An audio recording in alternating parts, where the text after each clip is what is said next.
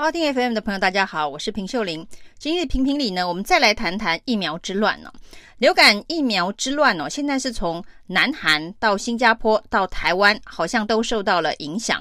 其实呢，南韩今年对于流感疫苗施打的政策是超大规模的施打。往年呢，他们的施打范围就已经很大了。那这一次呢，甚至在秋冬季节增加百分之二十的种疫苗量，就是希望能够打到将近三千万人呢。当然，南韩这一个秋冬季的流感疫苗政策，主要是担心。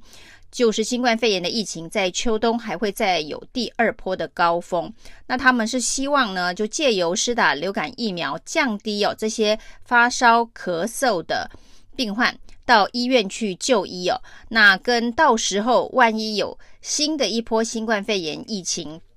合并双疫情的状态之下呢，会让医疗院所的。负荷超载哦，那一旦医疗院所瘫痪，那就是一个疫情的大灾难哦。这是南韩整体施打流感疫苗的策略，就是希望呢能够借由增加百分之二十的流感疫苗的施打量，让这个双疫情不要在秋冬对于。医疗院所造成过大的负担呢，但是呢，从九月开打以来哦，是发生了一些状况，包括有五百万剂回收，因为在运送的过程当中呢，没有在低温保存的状态之下，等等哦。那从九月开打以来到现在呢，一路统计已经造成了。五十九例在施打流感疫苗之后死亡的病例哦，但是呢，这些死亡的病例呢，目前就南韩的这个疫情管制中心的研究跟调查，跟流感没有直接关系哦，因为大部分呢都是比较年长者，七十到八十岁的年长者，那主要也是心血管疾病哦，但这个数字仍然是非常的惊人哦，在施打流感疫苗之后呢。有五十九例的死亡病例。那在南韩发生这样的状况之后，我们看到第一个做出反应的国家是新加坡。新加坡呢，立刻把他们的流感疫苗当中跟南韩所有施打流感疫苗当中重叠的两种品牌哦，一种是法国的赛诺菲疫苗，还有另外一种就是南韩的这个疫苗厂的 SK 的疫苗。所以呢，新加坡呢，在没有任何因为施打流感疫苗之后有死亡病例出现的状况之下，立刻停用了这两款南韩也有使用的流感疫苗品牌哦，那算是一个超前部署，而且算是一个非常积极的决断呢。就是说，先暂停使用这两款疫苗，等南韩的调查有进一步的结果再说。那同时呢，因为赛诺菲疫苗，台湾在公费疫苗。三种当中也有一种是赛诺菲巴斯德疫苗，但是呢，台湾在南韩有这样的状况，然后新加坡决定要停用，但是我们的这个中心指挥中心呢说，我们还是会继续的施打，而且继续的使用赛诺菲疫苗。那结果呢，今天通报整个疫苗的施打，我们大概是打了四百万剂的疫苗，有七十六例的不良反应哦。那其中一例当然是比较严重一点的，是台中的这五十一岁的男子哦，那他并发了这个多发性的神经炎呢，就是俗称的 GBS 哦。那在这样子一个状况之下呢，这个 GBS 本身就是一个免疫反应的疾病，那是病毒所引起的免疫反应疾病。但这个病毒是不是来自于疫苗，目前还没有办法做更深入的调查。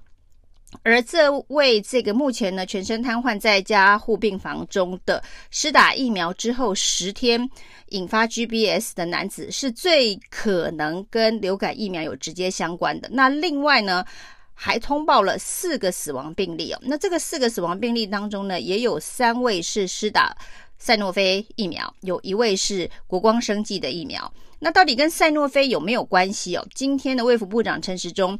紧急的举行了记者会，告诉大家说，这三例打赛诺菲疫苗以及那一例打国光生技疫苗的死亡病例哦，目前呢，经过了判断，都是心血管疾病所造成的，跟疫苗的施打应该没有直接的关系啊。那但是大家对于这个施打流感疫苗，从南韩的这么多施打后的死亡病例，再加上我们现在有四个死亡病例哦，其实大家对于施打流感疫苗已经开始有一点点信心上面的危机哦。像上个礼拜天哦，施打的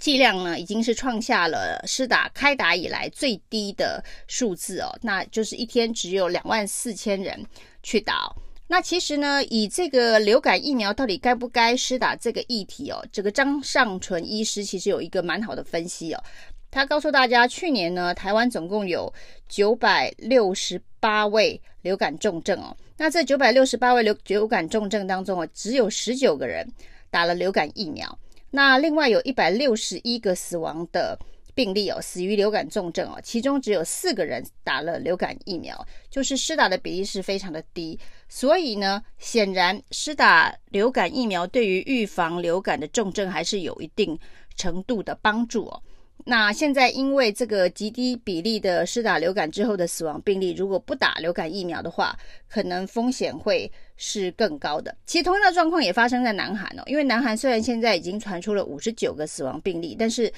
南韩的卫生单位还是决定要继续的打流感疫苗，因为呢，在去年南韩流感死亡的人数高达三千人哦。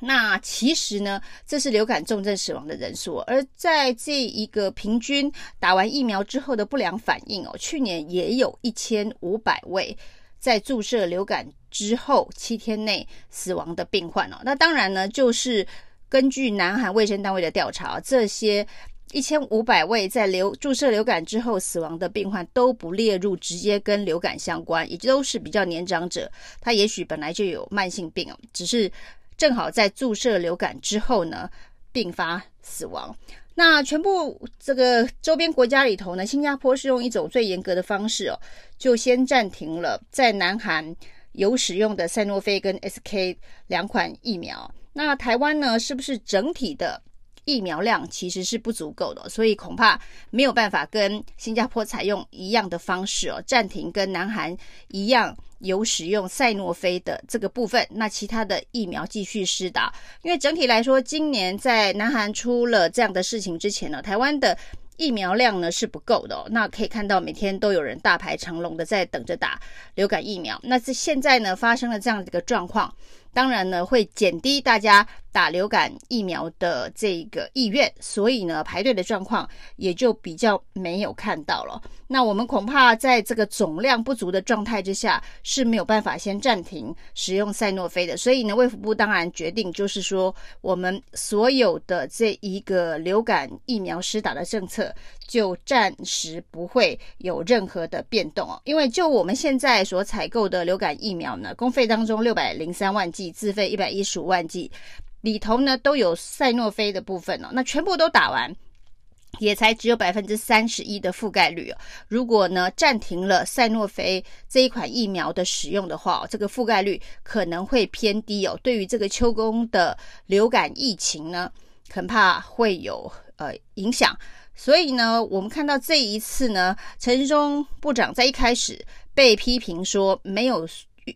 料到说，今年大家会想要打流感疫苗。一方面呢是，呃，一开始误以为说打了流感疫苗可以预防新冠肺炎。那甚至呢，就是因为一开始哦，包括了这一个卫福部，包括各地方首长都鼓励大家去打流感疫苗，所以开始的强打，造成呢必须在这个。五十到六十四岁的这一个施打的族群上面，必须先暂停转弯哦。以目前看起来啊，除非大家对于施打的意愿不高，然后呢，这个长者纷纷不愿意去打流感疫苗，否则呢，到五十到六十四岁的这一个健康族群，应该是没有疫苗量可以施打的。那就是一开始不够，那现在呢，因为发生了这个恐慌的状态哦，所以呢，这一个排队的情况不在哦。那有人就说哦，那陈时中部长真是神算哦，他早就知道今年不用增购疫苗，因为呢，打到一定状况的时候呢，大家恐怕就没有那么积极的想要去打了。谢谢收听，请继续关注好好听 FM，并分享给您的好朋友。